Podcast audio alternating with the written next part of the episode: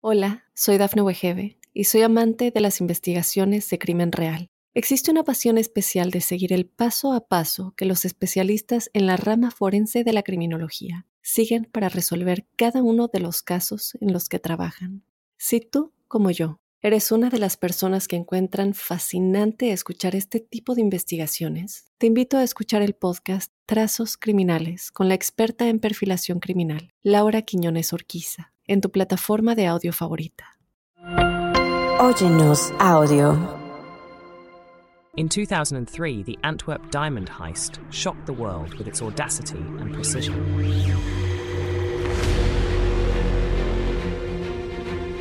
Él es Leonardo Notarbartolo, nacido en Italia, quien formó parte de la tan conocida Escuela de Turín. Hoy les contaré su historia y lo que ocurrió pasados los años 2000. Uno de los golpes más audaces de este siglo. Podría decir con seguridad que el mayor robo de diamantes de la historia y que se llevó a cabo en Bélgica.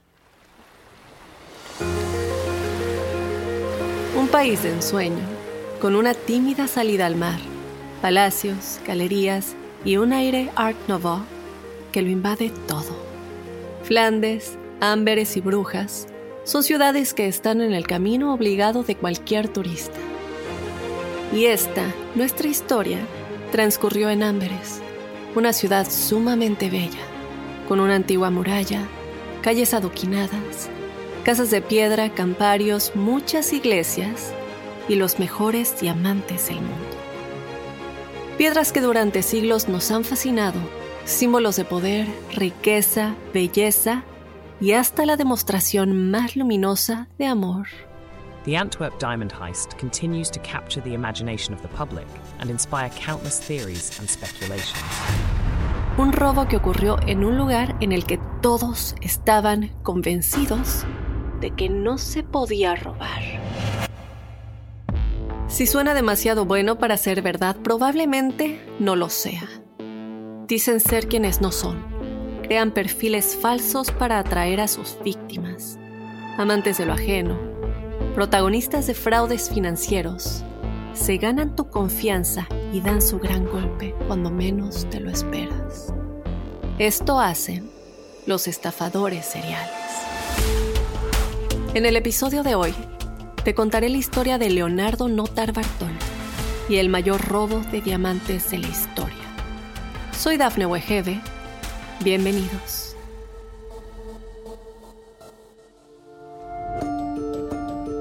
Todo transcurrió en Amberes, uno de los sitios más seguros del mundo, y su protagonista, Leonardo, siempre fue un hombre sumamente simpático y atractivo. Todos querían estar con él y ser sus amigos. Era jovial, divertido, ocurrente, tanto o más que todos los nacidos como él, en la bella Sicilia. Mucho antes de su gran robo, Leonardo se podía pasar horas sentado en un pequeño bar de una de las calles de Ámberes, en las inmediaciones del popularmente conocido barrio de los Diamantes. Se sentaba ahí en un rincón y daba la impresión de estar concentrado en sus propios pensamientos, mientras tenía la mirada perdida, puesta en otra cosa, y se tomaba una o a lo sumo dos tazas de café.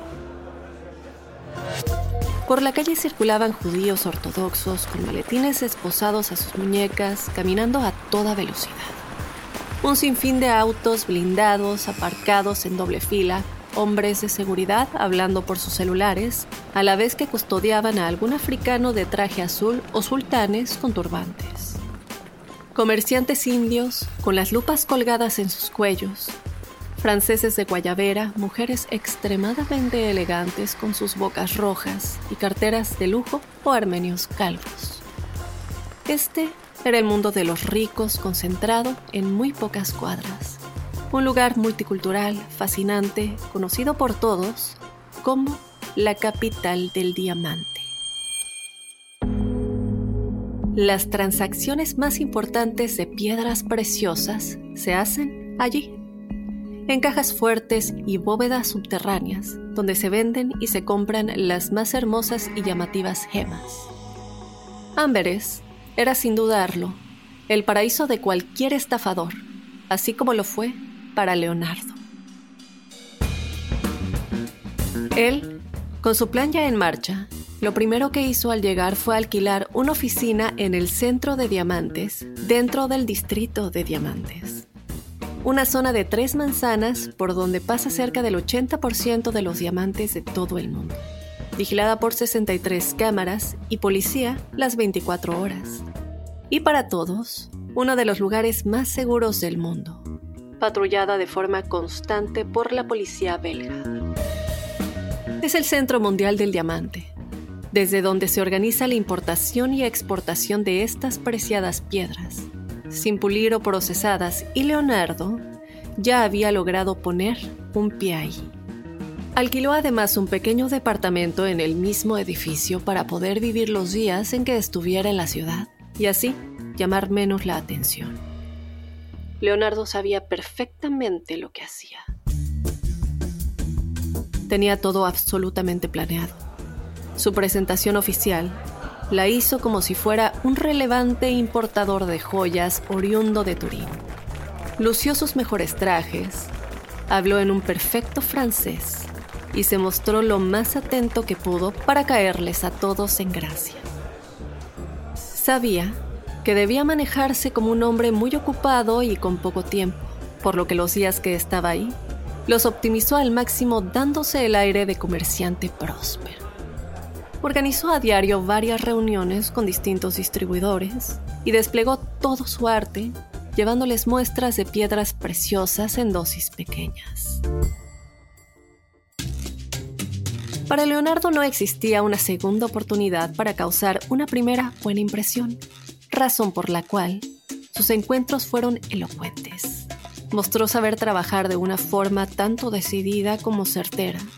Todos debían confiar en él y puso tanto empeño que finalmente lo consiguió. Transcurridos los meses, nadie sospechó que se había incorporado en el círculo más íntimo del negocio de diamantes, uno de los ladrones de joyas más buscados del mundo. Hola, soy Dafne Wegebe y soy amante de las investigaciones de crimen real. Existe una pasión especial de seguir el paso a paso que los especialistas en la rama forense de la criminología siguen para resolver cada uno de los casos en los que trabajan. Si tú, como yo, eres una de las personas que encuentran fascinante escuchar este tipo de investigaciones, te invito a escuchar el podcast Trazos Criminales con la experta en perfilación criminal, Laura Quiñones Orquiza, en tu plataforma de audio favorita. Leonardo era un estafador profesional, una profesión de la que nunca nadie quiere jubilarse, aunque no existen feriados ni fines de semana libres, menos aún vacaciones o aguinaldo. Es un trabajo de tiempo completo y aunque resulte ingrato y peligroso, los estafadores lo aman tanto que jamás quieren dejarlo. Y Leonardo no era la excepción. Su actividad principal hasta entonces había sido la de robar en Italia, desmantelar las piezas en España y venderlas en Amberes haciéndose pasar por joyero. Así se garantizó de obtener la información de primera mano de cada lugar que visitaba. Y luego, una semana o un mes después, robaba por la noche todo el stock de la oficina que había elegido. Leonardo tenía la vida dividida entre Amberes y Turín, donde residía con su esposa e hijos. Y tenía vínculo permanente con una banda a la que llamaron ellos mismos como la Escuela de Turín. Lo cierto es que su primer viaje a Amberes no fue con la intención de robar la bóveda, pero mientras él estaba sentado bebiendo un capuchino en un bar, un joyero, al verlo, se acercó hasta su mesa. Ambos se conocían desde hacía años. Leonardo para la mayoría era un supuesto diseñador de joyas turinés, que se había destacado por sus contactos en el mundo de los negocios de los diamantes, como cualquier otro comerciante. Y solo algunos pocos sabían que Leonardo era en realidad un famoso criminal, con una decena de estafas y robos de joyas a su favor, sin haber sido nunca descubierto. El hombre luego de un corto intercambio de palabras le pidió si podían caminar unas cuadras juntos y durante el trayecto le hizo una propuesta extravagante. Te ofrezco 100 mil euros si puedes responderme algo. Quiero saber si se puede robar la bóveda del centro de diamantes de Amberes. Le dijo. Le dijo, le dijo. Leonardo se tomó unos minutos. Necesitaba pensar bien antes de darle una respuesta. Si lo hacía rápido, no se mostraría serio, pero si no le contestaba nada, quedaría como un tonto. Siguieron caminando. El hombre no dijo ni una palabra más y Leonardo tampoco. Sin embargo, la pregunta quedó retumbando en el aire. Al llegar hasta una esquina, el señor se despidió muy amablemente y jamás volvieron a verse pero la idea le quedó dando vueltas en la cabeza a Leonardo y decidió que sería él quien robaría en el Centro Mundial de Diamantes. Un lugar infranqueable, con las piedras más valiosas del planeta, el sistema de seguridad mejor desarrollado y la policía mejor preparada. ¿Quién, si no él, sería capaz de vulnerarlo? Y desde que se instaló en Amberes, dos años antes a que el robo se haga efectivo, Leonardo supo lo que debía hacer. Alquiló una caja de seguridad que se la dieron fácilmente ya que además contaba con la ventaja de vivir ahí. Operativamente, a cada titular de una caja de seguridad se le asigna una tarjeta magnética para llegar a la bóveda y la llave para usar, combinada con la del guardia para el propio cofre personal. La cercanía con el lugar le permitió estudiar todo el funcionamiento sin generar ningún tipo de sospechas.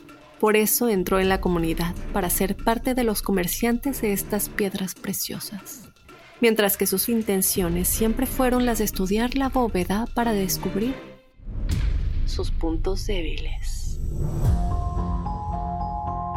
En cada uno de sus ingresos a la caja de seguridad, Leonardo llevó con él un bolígrafo con cámara con el cual registró todo el interior de la bóveda.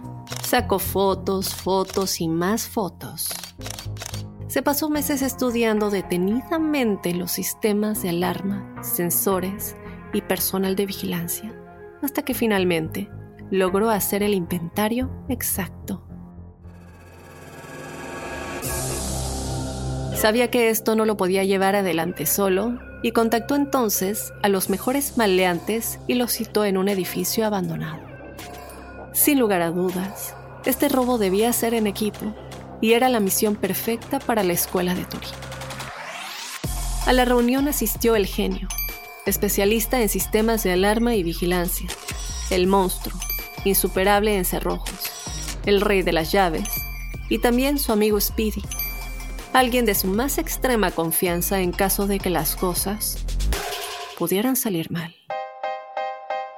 Durante largos meses, y en base a los videos que tomó con un bolígrafo cada vez que asistió a la bóveda y de otra cámara que pudo dejar oculta en la antesala, el equipo estudió detenidamente todo lo concerniente con el subsuelo y la manera más conveniente para poder ingresar. La bóveda, ciertamente, parecía infranqueable. Pese a ello, no desistieron. Tenía más de 10 sistemas de seguridad distintos, pero hasta en la puerta de seguridad de la bóveda solo había una cámara. Y descubrieron que, en la sala de monitoreo, los operadores no le daban mucha importancia cuando la persona que ingresaba era alguien conocido, y menos aún si lo hacía en los fines de semana, fuera del ajetreo comercial de los días laborales. Primer punto débil. Y como muchos dicen, un objetivo sin un plan es puro deseo. Leonardo y su equipo se pusieron denodadamente manos a la obra. Descubrieron que la puerta de la bóveda tenía una cerradura más bien simple y una combinación digital de cuatro números. Además poseía instalado un sensor magnético que se activaba al abrirse sin autorización de un guardia.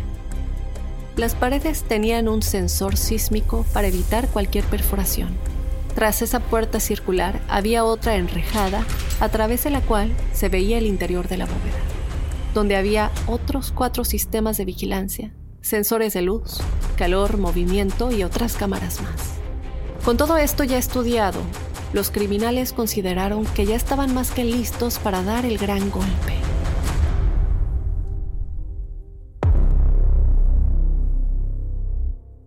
Hola, soy Dafne Wegebe y soy amante de las investigaciones de crimen real. Existe una pasión especial de seguir el paso a paso que los especialistas en la rama forense de la criminología siguen para resolver cada uno de los casos en los que trabajan. Si tú, como yo, eres una de las personas que encuentran fascinante escuchar este tipo de investigaciones, te invito a escuchar el podcast Trazos Criminales con la experta en perfilación criminal, Laura Quiñones Orquiza, en tu plataforma de audio favorita. Leonardo y todos los criminales que lo estaban ayudando debieron pensar muy bien el momento y decidieron que fuera el fin de semana de San Valentín, el viernes 14 de febrero del año 2003. Leonardo ese día se levantó temprano, tenía todo en su cabeza. Con su equipo, habían repasado todo varias veces y con extrema minuciosidad. No había ningún cabo suelto y nada que temer. Todo saldría de maravillas. No estaba nervioso, por el contrario se le veía tranquilo y hasta entusiasmado de que por fin había llegado el gran día. Se vistió con un traje oscuro y se fue a la cocina para prepararse una taza de café sin azúcar. Luego tomó su maletín y se dirigió directo a la bóveda. Una vez dentro, miró con atención que no estuviera siendo visto por los guardias, mientras simuló guardar algo en su caja de seguridad. Utilizó spray y lo roció sobre el sensor de calor, que estaba sincronizado al de movimiento, con el único objetivo de lograr neutralizarlo. Esto les aseguraría que la capa de fijador sacara por varias horas al sensor de circulación y así poder manejarse tranquilos en la segunda etapa. Respiró profundo. El primer paso ya había sido dado. Salió del edificio y hasta la parte trasera del edificio para encontrarse con el resto de la banda. Por la madrugada fueron hasta el edificio lindante, el centro de diamantes, para continuar con el plan. Todos menos debían ir hasta la bóveda. Entraron al edificio por un balcón neutralizando los sensores de calor con placas de telgopor y fijador como de película. Y aunque pueda resultar gracioso, la tecnología más moderna del mundo estaba siendo franqueada con elementos comprados en una ferretería.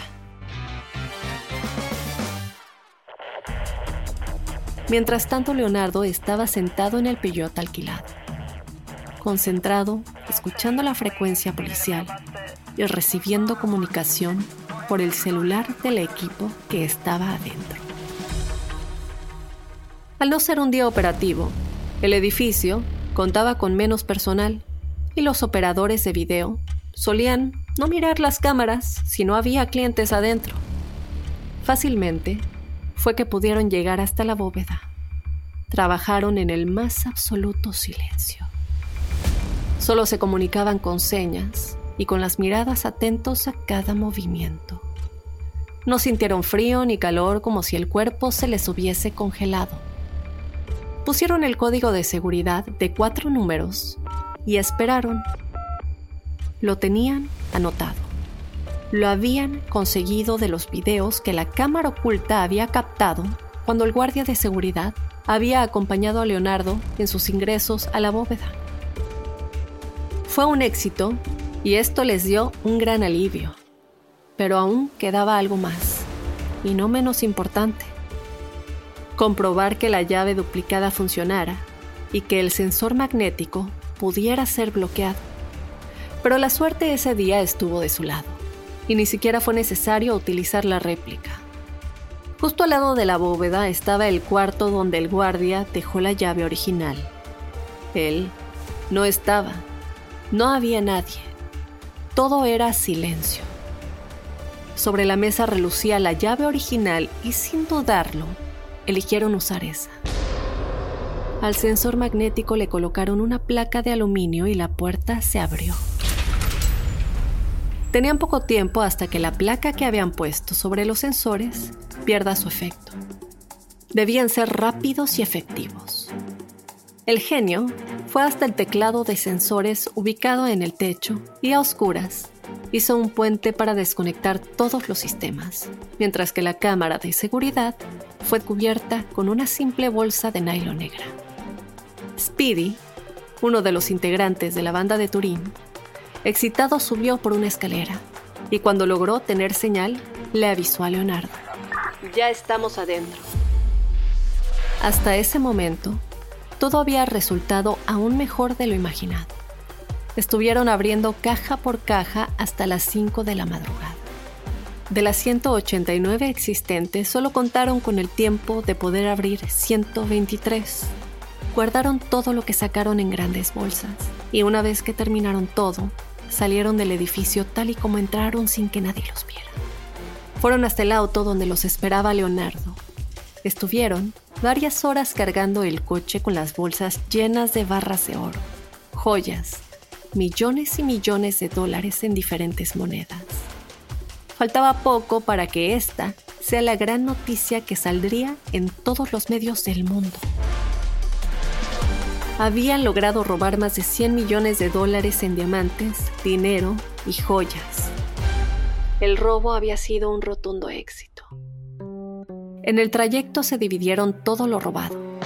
Y como en los bolsos también había papeles, escrituras y otros documentos que podrían incriminarlos, Leonardo y Speedy, que se fueron hacia Italia con el botín, debían ser los encargados de deshacerse de todo. Leonardo por su parte quería quemar todo lo que no fuera relevante en Francia, pero Speedy fue insistente en sacarse todo de encima cuanto antes. Mientras conducían encontraron una zona de campos que hallaron oportuna para hacer una fogata con toda la documentación. Entraron con el auto al descampado, hasta que un cerco les impidió continuar. Bajaron una por una las bolsas con papeles y las dispusieron juntas armando un montículo grande. Estaban por prenderle fuego cuando de la nada escucharon un ruido. Un hombre a los gritos y con un arma en la mano corrió hacia ellos. Les dio tiempo de reaccionar. No podían volver a cargar todo y llevárselo. Se subieron desesperados al auto y huyeron a toda velocidad. El hombre, al ver que se escapaban, se aproximó hasta los papeles. Comenzó a revolver todo para saber de qué se trataba y al leerlos, se dio cuenta de que eran documentos importantes y de inmediato dio aviso a la policía. Varios patrulleros llegaron a este lugar Revisaron las bolsas y vieron que en muchos estaba el sello del centro de diamantes y dieron aviso de inmediato a las autoridades. Y así fue como se supo que habían ultrajado la bóveda más grande del mundo de diamantes. Pero ¿cómo lo habían logrado? ¿Quiénes eran los responsables? La noticia apareció en los medios de todo el mundo y los servicios de inteligencia de Bélgica se pusieron de inmediato a trabajar en el caso. En cuestión de minutos, la zona se llenó de personal policial. Todos los documentos encontrados fueron guardados en cajas como evidencia y enviados a la oficina central para su peritaje. Y lamentablemente para Leonardo, encontraron restos de basura junto a los papeles. Una bolsa de papel con un sándwich a medio comer y un ticket de una panadería. A la hora, la policía se acercó hasta el comercio pidieron las cámaras de seguridad en el horario que estaba escrito en el ticket y vieron a un hombre robusto, alto y bien musculoso, a quien cotejaron con los restos de ADN que obtuvieron del sándwich. Y no tardaron en saber que se trataba de Ferdinando Finotto.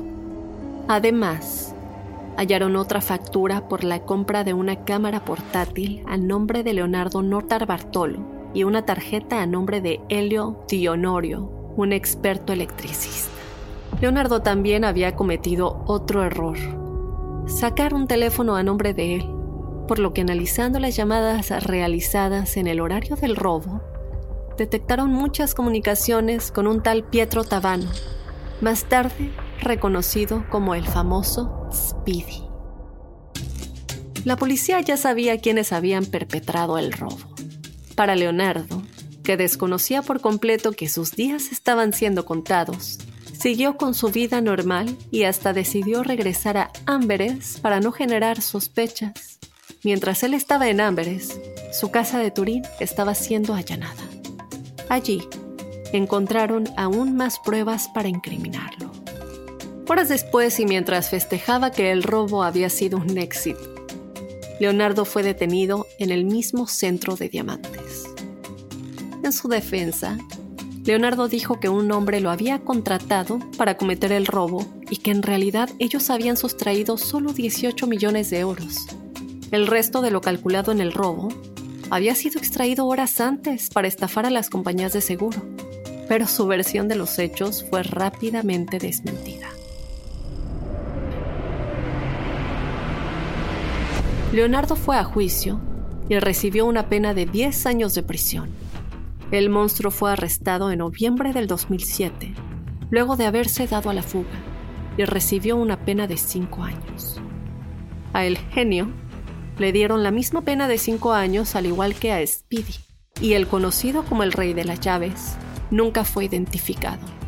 El robo de joyas más grandes de este siglo, ese plan perfecto que sorteó alarmas, cámaras y hasta a la misma policía, contó con un gravísimo y tonto error.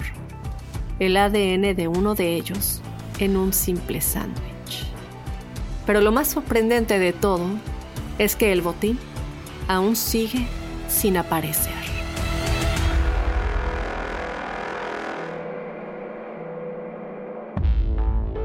Esto fue Estafadores Seriales, una producción original de Óyenos Audio. No olviden suscribirse y calificarnos en todas las aplicaciones de podcast. Soy Dafne Wegebe y nos escuchamos en el próximo episodio. En la narración, Dafne Wegebe. Producción, Dafne Wegebe y Débora Montaner. Guión, Débora Montaner. Edición y montaje, Ender Arrieta.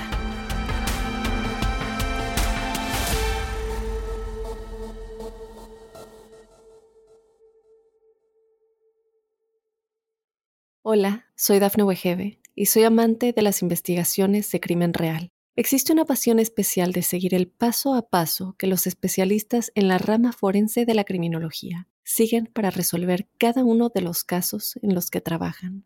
Si tú, como yo, eres una de las personas que encuentran fascinante escuchar este tipo de investigaciones, te invito a escuchar el podcast Trazos Criminales con la experta en perfilación criminal, Laura Quiñones Orquiza, en tu plataforma de audio favorita.